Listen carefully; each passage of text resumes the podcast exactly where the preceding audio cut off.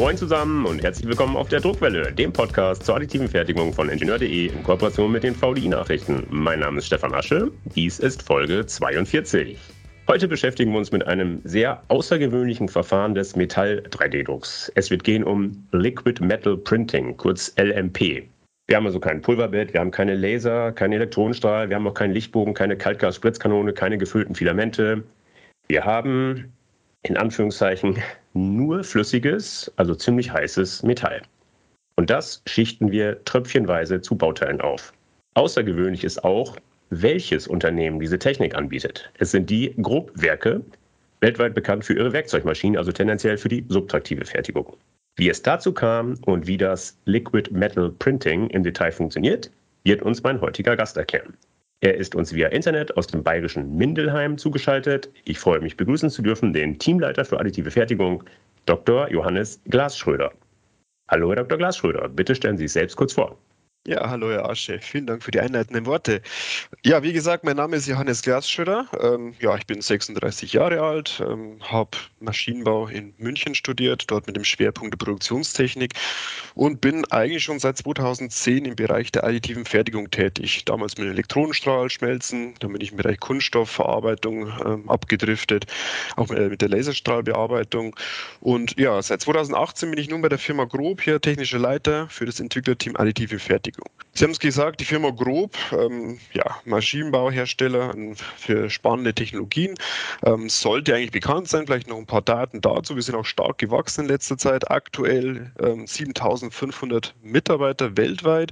Wir sind immer noch familiengeführt, das Unternehmen, und ähm, haben jetzt im Jahr 2021, 2022 einen Gesamtumsatz von 1,2 Milliarden Euro erwirtschaftet. Wir haben viele Niederlassungen in Brasilien zum Beispiel, in den USA, China und zuletzt auch jetzt in Italien neu eröffnet. Bekannt, wie gesagt, durch diese spannende Technologien heißt Universalmaschinen. Wir sind auch äh, ja, Zulieferer der großen Automobilisten ja, im Bereich Systemgeschäft, Automatisierungstechnik und natürlich jetzt auch im Bereich der E-Mobilität. Heißt, da geht es um die Statormontage, die Rotormontage, das Imprägnieren der Motoren und dann am Schluss auch die Assemblierung der Batteriezellen und so weiter, Modulmontage und das Packen von den Batterien. Okay, Sie hatten es gesagt, sehr spannende Technologie und jetzt plötzlich ein 3D-Drucker. Warum? Das haben sich vermutlich viele gefragt. Also die Ursache oder der, der Grund oder der, der, äh, ja, der Start lag im Jahr 2017. Ja, da war ja schon die ganze Zeit mit der Veränderung, mit dieser Marktveränderung in der Automobilbranche. Äh, man hat dann schon gemerkt, der Verbrennungsmotor ist ähm, vielleicht auch doch nicht mehr ähm, der, der Antriebstechnik der Zukunft.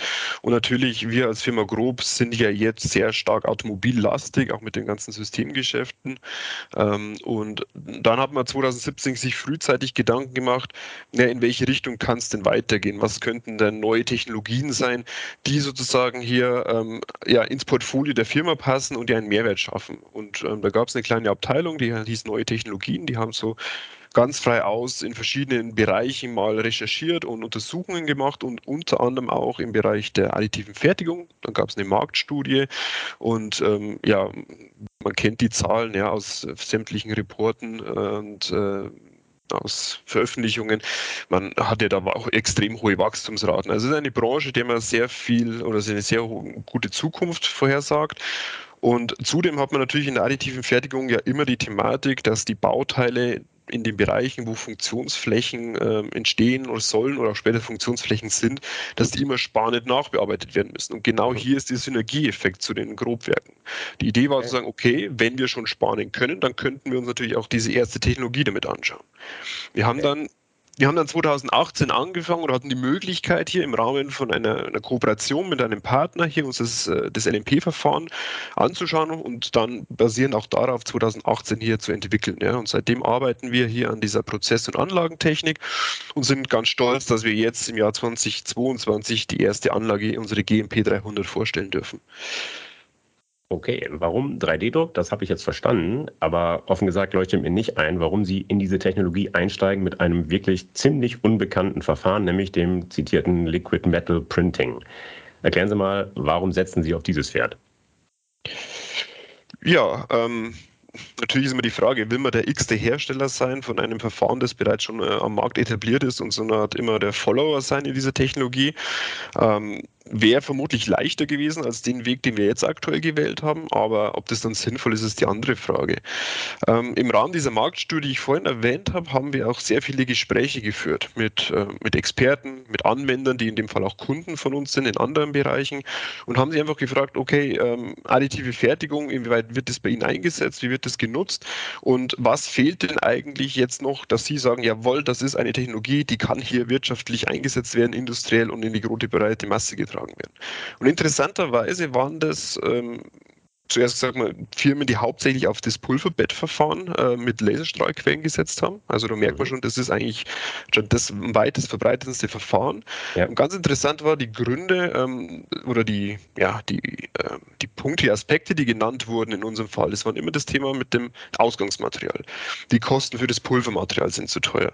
Das ganze, der ganze Aufwand für das Pulverhandling heißt das Befüllen der Anlage, ähm, das äh, Entpulvern des Bauteils, das Sieben des Pulvers, äh, ähm, das Lagern des Pulvers. Das sind Aufwände für die Firmen, ähm, die, ähm, ja, die, sage ich mal, nicht so förderlich sind für den, für den, für den Preis und ähm, für, die, für die Kosten für das Bauteil. Und ähm, weitere Aspekte wurden dann genannt, diese geringen Aufbauraten, die viele Anlagen haben in verbunden in Kombination mit dieser dementsprechenden hohen Prozesszeit und den Aufwand für das Post-Processing. Heißt, das mhm. Bauteil muss ja danach noch spannungsarm geglüht werden, es muss von der Bauplatte getrennt werden, also das Pulverbettverfahren, wie man es halt so kennt. Ähm, Interessant war auch immer, es wurde dann immer der Aspekt genannt, ja, die Oberflächen sind ganz gut und ähm, von den, ähm, ja, die, die Funktionalität und die, die Eigenschaften wo man dann auch wir sagen, okay, die Oberflächen sind gut, man fährt natürlich auf sehr kleine Schichthöhen, ähm, aber wenn ich die Flächen sowieso im Anschluss wieder nacharbeiten muss über einen spannenden Prozess, dann habe ich natürlich diesen Vorteil sehr schnell wieder relativiert. Mhm. Am anderen Ende haben wir so ein bisschen auch ein paar Kunden gehabt, die gesagt ja, sie sind im Bereich DED-Auftragsverfahren unterwegs. Das ist so ein bisschen das Gegensatz dazu. Das heißt, hier hat man hohe Auf Bauraten. Ähm, aber auch hier das Thema Bauteilkomplexität und Genauigkeit, da wo die Pulverbettprozesse punkten, ist natürlich da ähm, nicht gegeben. Und äh, wir haben uns die LMP-Technik, wie gesagt, haben uns damals angeschaut, dann 2018 und haben dann eigentlich eine sehr schöne Technologie gesehen, um genau diese Restriktionen, die uns genannt wurden, zu begegnen mit einer Technologie, die aktuell so noch nicht auf dem Markt ist und mhm. äh, mit der es dann schlussendlich auch möglich sein wird, wirtschaftlich die, also wirtschaftlich Bauteile zu fertigen, die dann endkonturnah sind und die wir dann in Anschluss mit einer spannenden Technologie wieder nachbearbeiten können. Das heißt, auch hier dieses Alleinstellungsmerkmal, der war uns dann schon wichtig. Okay, damit kommen wir zur Technologie. Erklären Sie sie doch mal. Erklären Sie mal ganz konkret den Aufbau der Maschine, die Kinematik. Wie funktioniert es? Ja, die Technologie können Sie sich vorstellen wie einen, ja, einen Office-Drucker, ja, damals die ähm, Bubblejet Tintenstrahldrucker. Das heißt, auch wir nutzen ein, eine Düse und äh, erzeugen also nicht einen flüssigen Tintentropfen, sondern einen flüssigen Aluminiumtropfen. Ähm, der wird dann über einen XY-Kreuztisch, der also ein, ein Arbeitstisch, der in XY bewegt wird, mit Hilfe eines Kugelspindelantriebs, äh, werden sozusagen zweidimensionale Strukturen erzeugt und durch das Anheben des des Druckkopfs in der dritten, äh, in der, in der Z-Achse, ähm, mhm. erzeugen wir uns so die dritte Dimension und können so mit dreidimensionale Bauteile aufbauen. Wir haben uns am Anfang auch überlegt, ob wir den Druckkopf nicht in XY-Richtung bewegen können. Das wäre wahrscheinlich die nächste Frage, die naheliegende Frage. ja. ähm, wir haben uns das auch überlegt. Der Punkt ist, die Tropfenerzeugung an sich ist ähm, ein sehr, ein sehr ein Prozess, der, ähm, der wenig Einflüsse von außen erfahren darf. Und das heißt, diese Schmelze, wenn sie dann sozusagen sich sehr stark bewegen würde durch die XY-Bewegungen, würde die uns die Tropfenerzeugung einfach beeinflussen. Okay. Der Druckkopf an sich ist bei uns jetzt vollständig eingehaust und wird dann von oben in die Baukammer eingefahren. Das heißt, wir arbeiten hier mit einer Baukammer, die inertisiert ist. Der aktuelle Bauraum, der ist bei der GMP 300, deswegen auch der Name 300 auf 300 auf 300 Millimeter. Ähm, zusätzlich zu der Inertisierung der, des Bauraums haben wir auch die Möglichkeit oder nutzen wir ein sogenanntes Schutzgas. Das heißt, der Tropfen an sich wird noch mit einem extra aufgereinigten Schutzgas geführt und wird so vor Oxidation geschützt. Die Anlage an sich ja, kann man sich gerne auch bei uns in Mindelheim mal anschauen. Die ist äh, ja durchaus massiv geraten. muss man schon sagen. Ähm, aber auch das ist auch notwendig, weil wir einfach im Gegensatz zu den anderen Verfahren komplett den Kreuztisch, also mit der XY-Bauplatte, mit den Bauplattenheizungen, mit der Isolation, mit dem Bauteil selber bei hohen Frequenzen natürlich auch sehr dynamisch bewegen müssen. Und da ist dann natürlich schon einiges an Masse, die da bewegt wird und deswegen auch äh, die massive Bauart, um sozusagen Schwingungen dann zu vermeiden, die sich dann schlussendlich wieder auf den Druckkopf ausüben können. Okay, Sie haben es gesagt, Sie haben kein Pulverhandling. In welcher Form führen Sie das Material, das Aluminium denn zu? Also genau, unser Material wird in Drahtform zugeführt. Ähm, das heißt, wir nutzen hier Standard-Drahtrollen, ähm, ähm, aktuell Schweißdrähte mit einem Durchmesser von 1,6 mm. Die Rollen, das können 200 oder 300 mm Rollen sein, je nachdem, beides rüstbar. Die Rollen werden bei uns in der Anlage hinten durch eine extra Tür gerüstet und dann mit Hilfe eines Drahtfördersystems direkt in den Druckkopf befördert, wo dann der Tiegel ist, der dann aufgeheizt ist und das Schmelzbad erzeugt. Von den, von den Drahtdrähten selber ähm, arbeiten wir jetzt primär mit Aluminium-Silizium-Legierungen. Ähm, wir schauen uns auch Aluminium-Kupfer-Legierungen an oder auch das Thema Reinaluminium ist hochspannend für uns.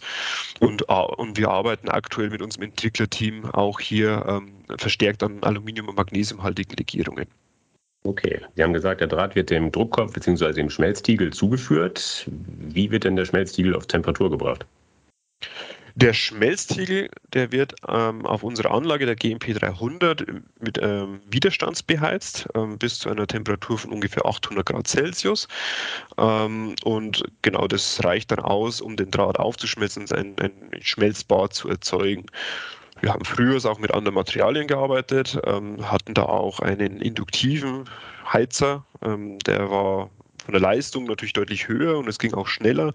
Der Punkt war nur, warum wir uns davon verabschiedet haben, ist, ähm, dass wir einfach sämtliche flüssigen Medien in dem Druckkopfbereich einfach fernhalten wollten ähm, und natürlich auch der Kostenfaktor. Also eine Widerstandsheizung ist dann deutlich kosten äh, als eine induktive Heizung. Okay, Der, das Schmelzen des Drahtes, wie muss ich mir das vorstellen? Ist das ein kontinuierlicher Prozess? Wird also immer wieder Draht nachgeführt und äh, sukzessive aufgeschmolzen oder wird einmal der Schmelztiegel vollgemacht und dann leer gedruckt? Mhm.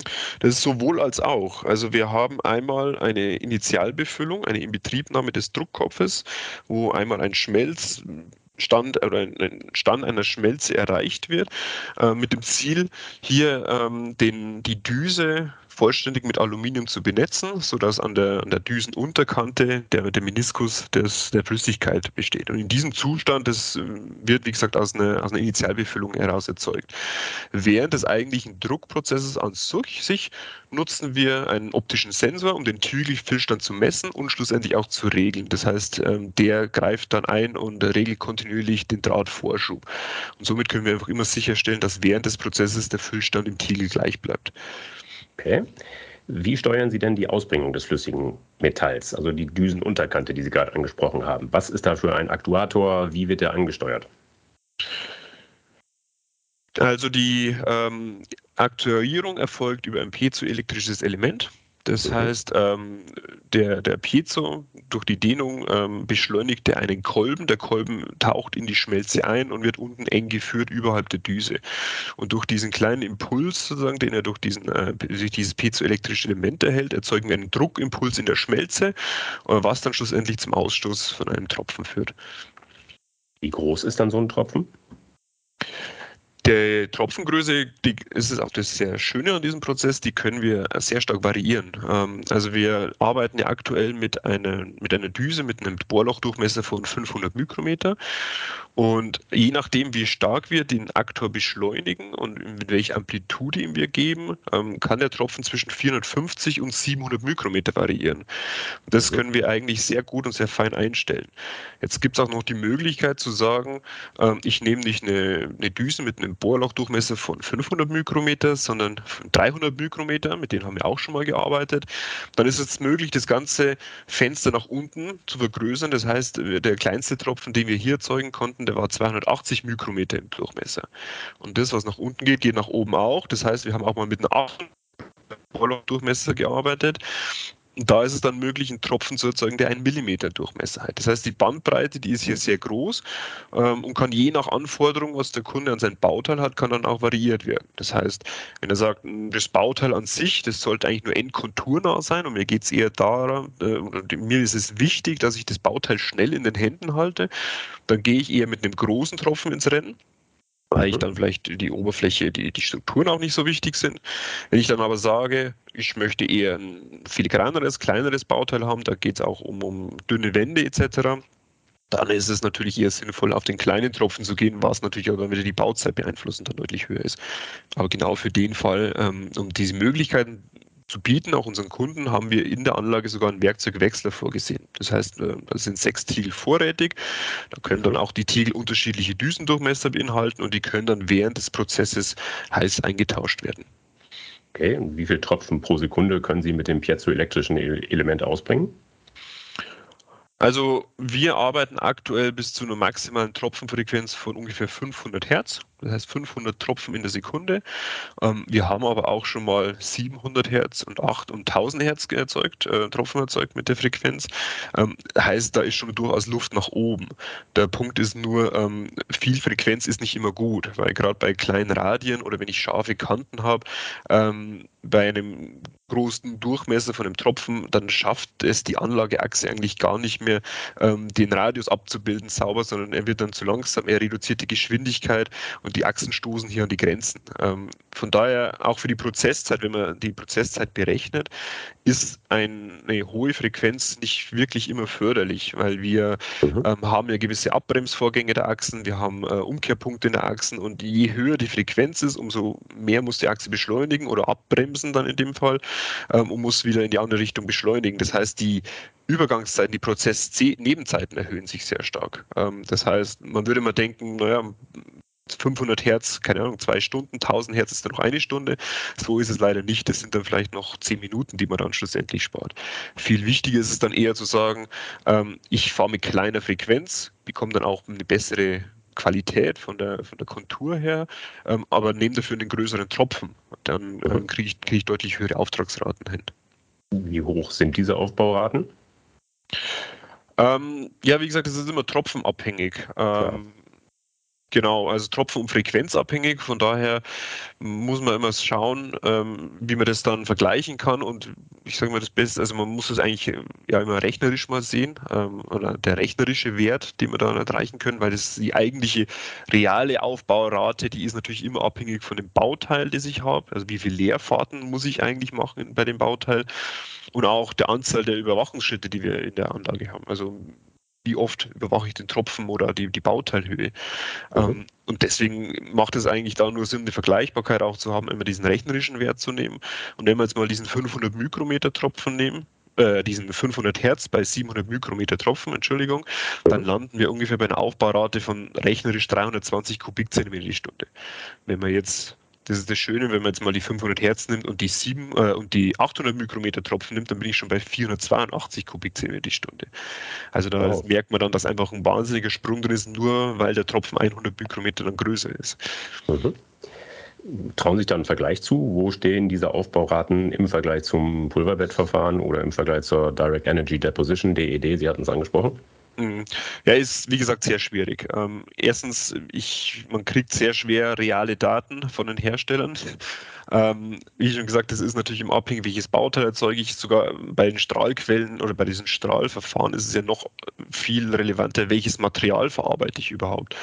Mhm. Ähm, und da merkt man natürlich bei Aluminiumverarbeitung, ähm, wenn, es, wenn es verarbeitbar ist, hat man immer die Problematik, dass ein Großteil der Energie einfach durch Reflexion ähm, ja, abhanden kommt, ja, oder äh, einfach nicht im Bauteil landet. Das heißt, sie müssen eigentlich sehr langsame Geschwindigkeiten fahren. Das ist immer die Frage. Ähm, klar, es gibt Werte, ja, wenn ich so eine klassische Laserstrahlanlage mit zum Beispiel vier Laser nehme, die geben ja als maximale Aufbaurate so ungefähr 130 Kubikzentimeter die Stunde an. Ähm, ob das jetzt für Aluminium ist oder nicht, schwer zu sagen. Ähm, bei DED zum Beispiel wird ja oft in Kilogramm pro Stunde gearbeitet Werte angegeben und da sind wir eher so bei 500 bis 600 Kubikzentimeter die Stunde. Mhm. Wenn, mal angenommen, wir haben jetzt eine sehr feine Düse, sehr kleine Tropfen. was ist dann die feinste Auflösung? Was sind die feinsten Elemente, Strukturen, die Sie herstellen können?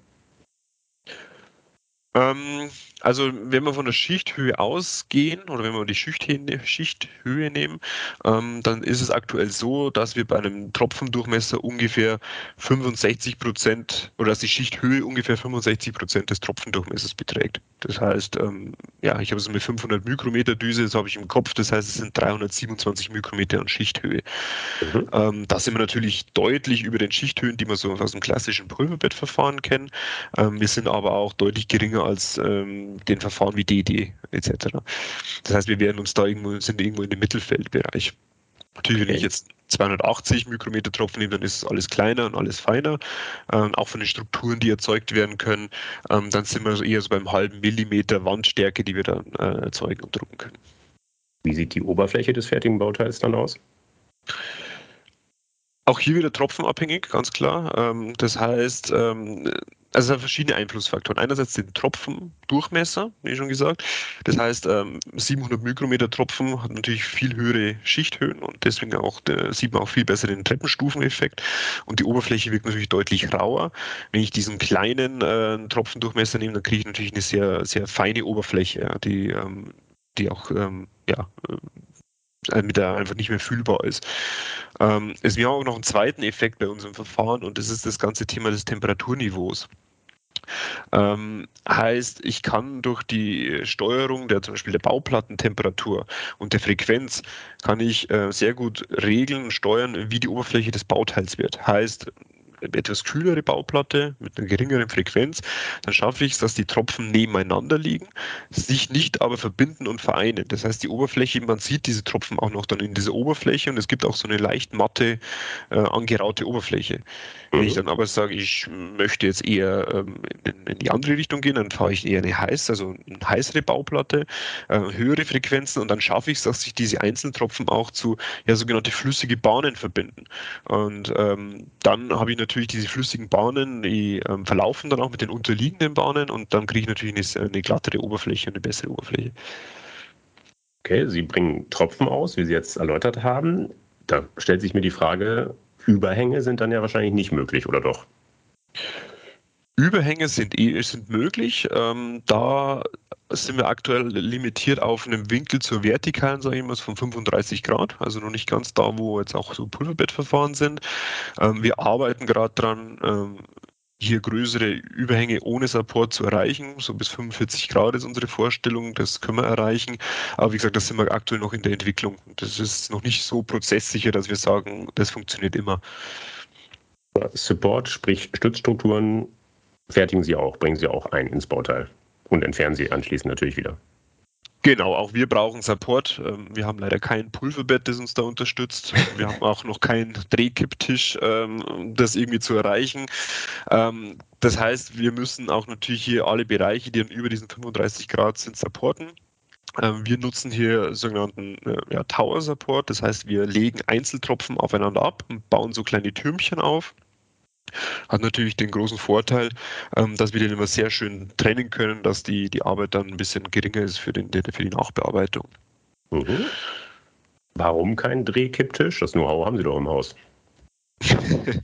ja, äh, das Know-how hätten wir sicherlich im Haus. Wir haben das auch diskutiert. Ähm, natürlich, bevor wir die GMP 300 konstruiert und entwickelt haben, haben wir uns gesagt, naja, gehen wir auch, können wir auch auf einen Fünfachs-Tisch äh, gehen. Ähm, der Punkt ist nur, die es gibt noch eine Vielzahl an Fragestellungen hinsichtlich der Programmierung und der Bahnplanung, die so noch nicht gelöst sind und wo es auch noch keine Lösung gibt und was deutlich komplexer ist, als jetzt in einem normalen klassischen Dreiachssystem zu gehen. Ähm, und wir haben uns jetzt für die, die erste Anlage, äh, für die erste Anlage wollten wir jetzt einfach nicht das Risiko eingehen, ähm, vor allem weil wir jetzt gerade in der, in der frühen Phase dieser Markteinführung sind, ähm, zuerst mal diese Technologie zu zeigen, wahnsinnig, wollten wir jetzt nicht diesen hohen Aufwand betreiben und zu sagen, wir machen jetzt gleich die Fünfachs-Maschine da hier draus. Ähm, ja, es wäre natürlich zielführend und wäre auch hilfreich, da könnte man einiges an Support einsparen, mhm. Ähm, aber das wird noch ein bisschen dauern auf alle Fälle, wenn es okay. überhaupt möglich ist, technisch gesehen. Sie bringen ja, haben Sie jetzt erläutert, sehr schnell viele Tropfen aus. Wie verhindern Sie, dass bereits verfestigte Strukturen, vorher ausgebrachte Tropfen also, dass die, wenn ein neuer Tropfen draufkommt, erneut aufgeschmolzen werden?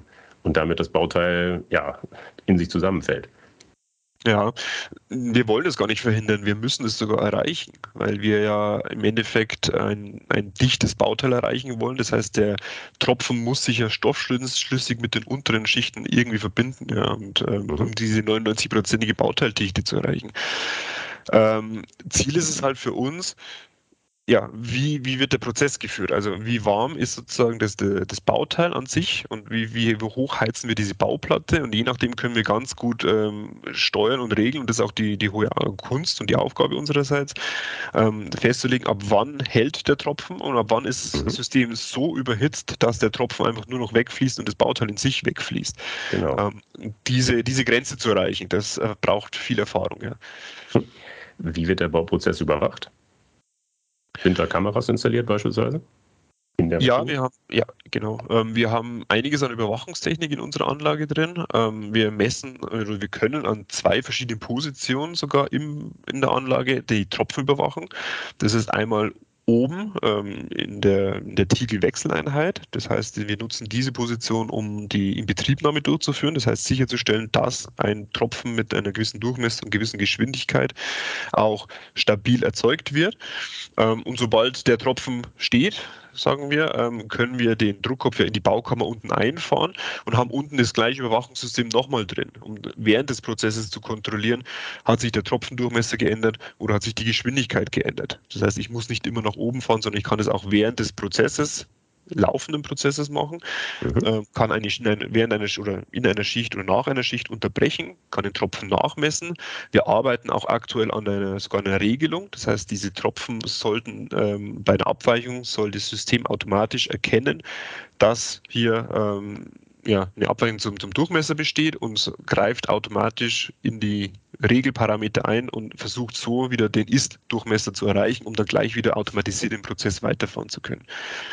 Wir haben dann noch eine Düsenüberwachungskamera bei uns installiert. Das heißt, an der oberen Position, also da, wo der Wechsler ist, ähm, können wir den, den Zustand der Düse von unten mit einer Kamera betrachten. Das heißt, sind da Partikelanhaftungen, sehen wir irgendwelche Verschleiß oder sonstiges.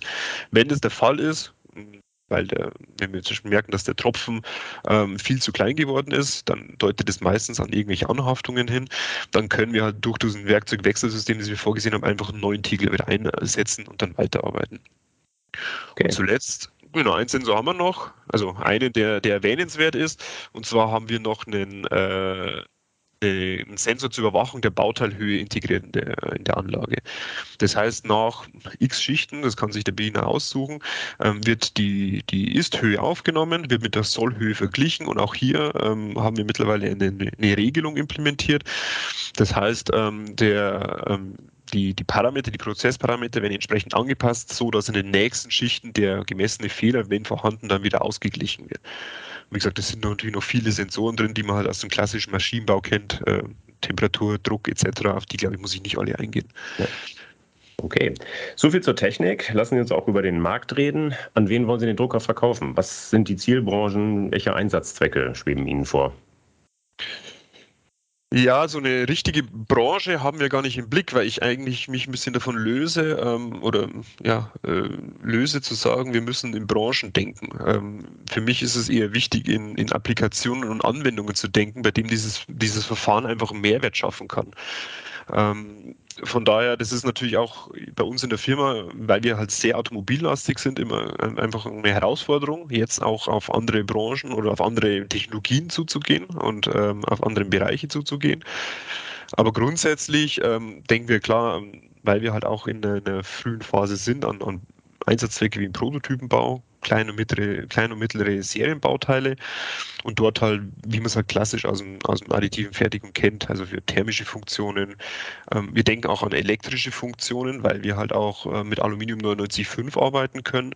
Das heißt, ähm, hier leitende Komponenten, ja, irgendwelche äh, Elemente aus dem Elektromotor wären hier spannend, aber auch dann Anwendungen im Bereich Greif, Spanntechnik etc., ja, was für uns dann in Frage kommt. Die Luft, Luft- und Raumfahrtbranche, ist das für Sie ein Thema?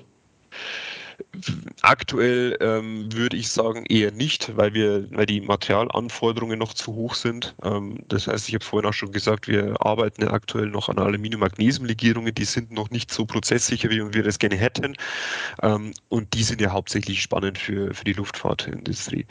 Ähm, Wenn es aber um Anwendungen gibt, gerade in einer, frühen Phase, ähm, wo oft ja Prototypen aufgebaut werden und wo man lange warten muss für ähm, ja, Beispiel irgendwelche Halteelemente, Spritzgussbauteile oder sonstiges, da wäre es natürlich dann schon vorstellbar, in so einer frühen Phase einfach eine Lösung zu bieten, zu sagen, ihr bekommt sehr schnell innerhalb von zwei, drei Stunden hier diese Komponente und könnt das dann in euren Prototypen damit einbauen.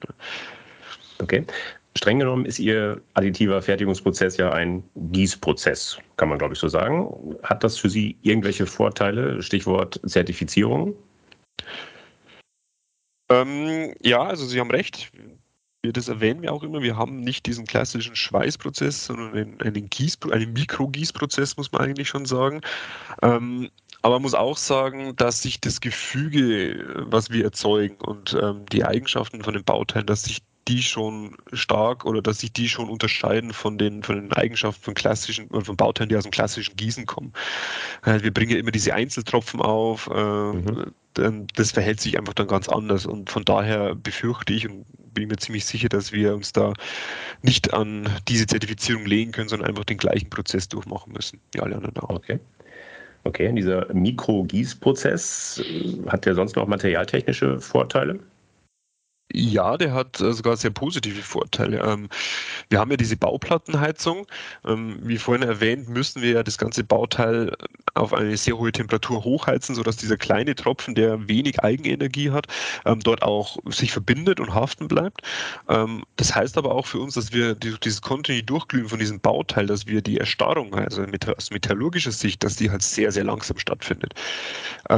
Was uns dazu aber, was uns dazu dahingehend vorteilhaft vorteilhaft ist, dass wir dadurch auch ein sehr homogenes Gefüge uns erzeugen, äh, eigentlich keine thermischen Verzüge sehen in dem Prozess, wie es zum Beispiel aus dem klassischen Pulverbett oder DD-Verfahren bekannt ist, ja, wo das Erstarren durch dieses Schweißen ja sehr schnell stattfindet ähm, und durch einen Nachbearbeitungsprozess, durch das äh, Spannungsarmglühen wieder ausgelöst wird. Sowas brauchen wir aktuell nicht.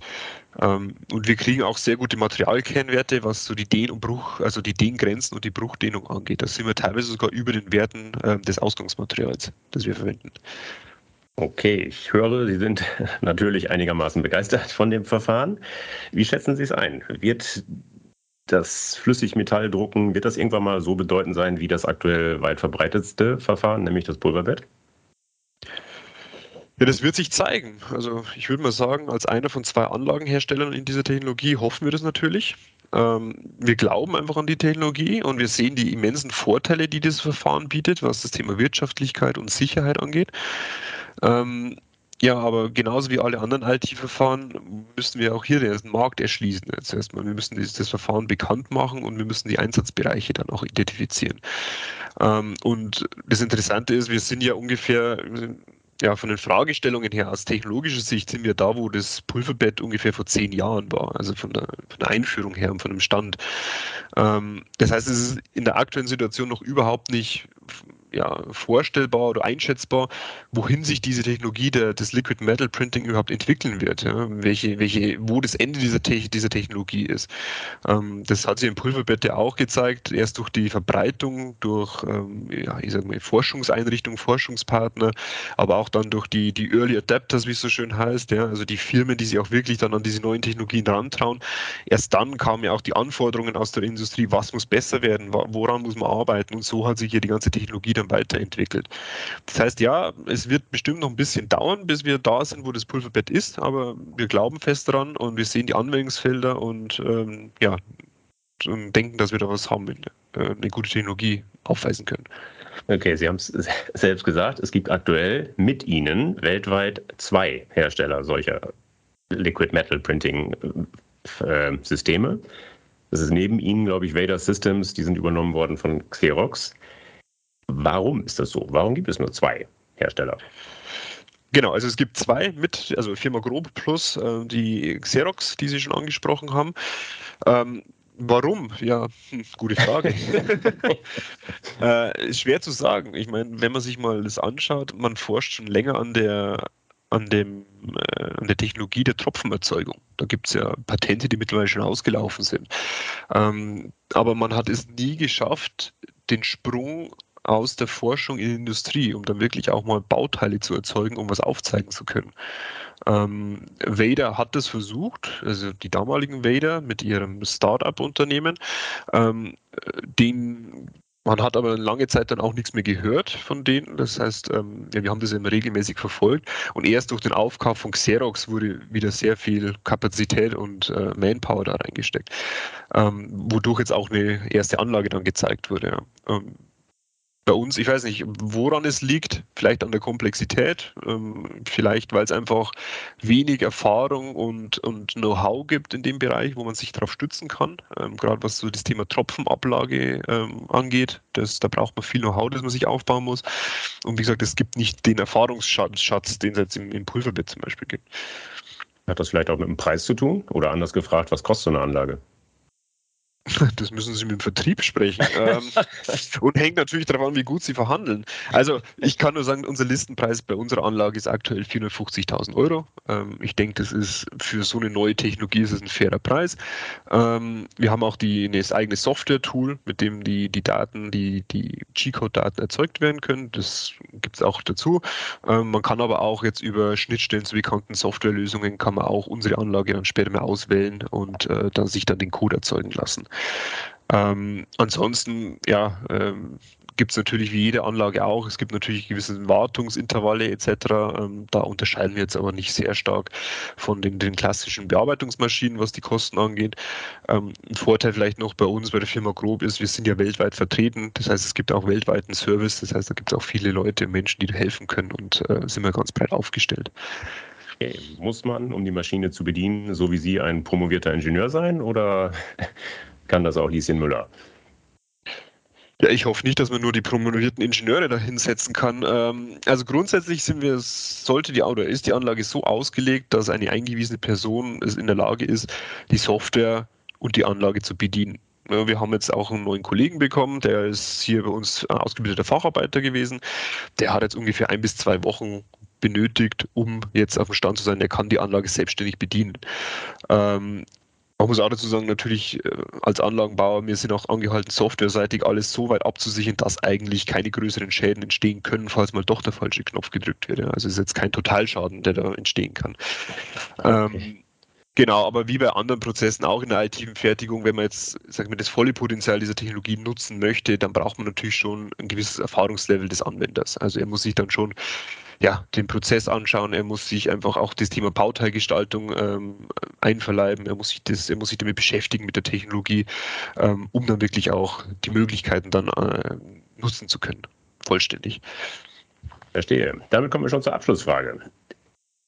Da bitte ich Sie einfach, gucken Sie einmal in die Glaskugel, gucken Sie mal in die Zukunft. Frage ist, ist die Technik vollautomatisierbar? Kann es also irgendwann so sein, dass wir die Drahtrollen, die Ihre Maschine verarbeitet, vorne in die Fabrik reinrollen und hinten rollen wir die fertigen Bauteile raus? Ist das denkbar?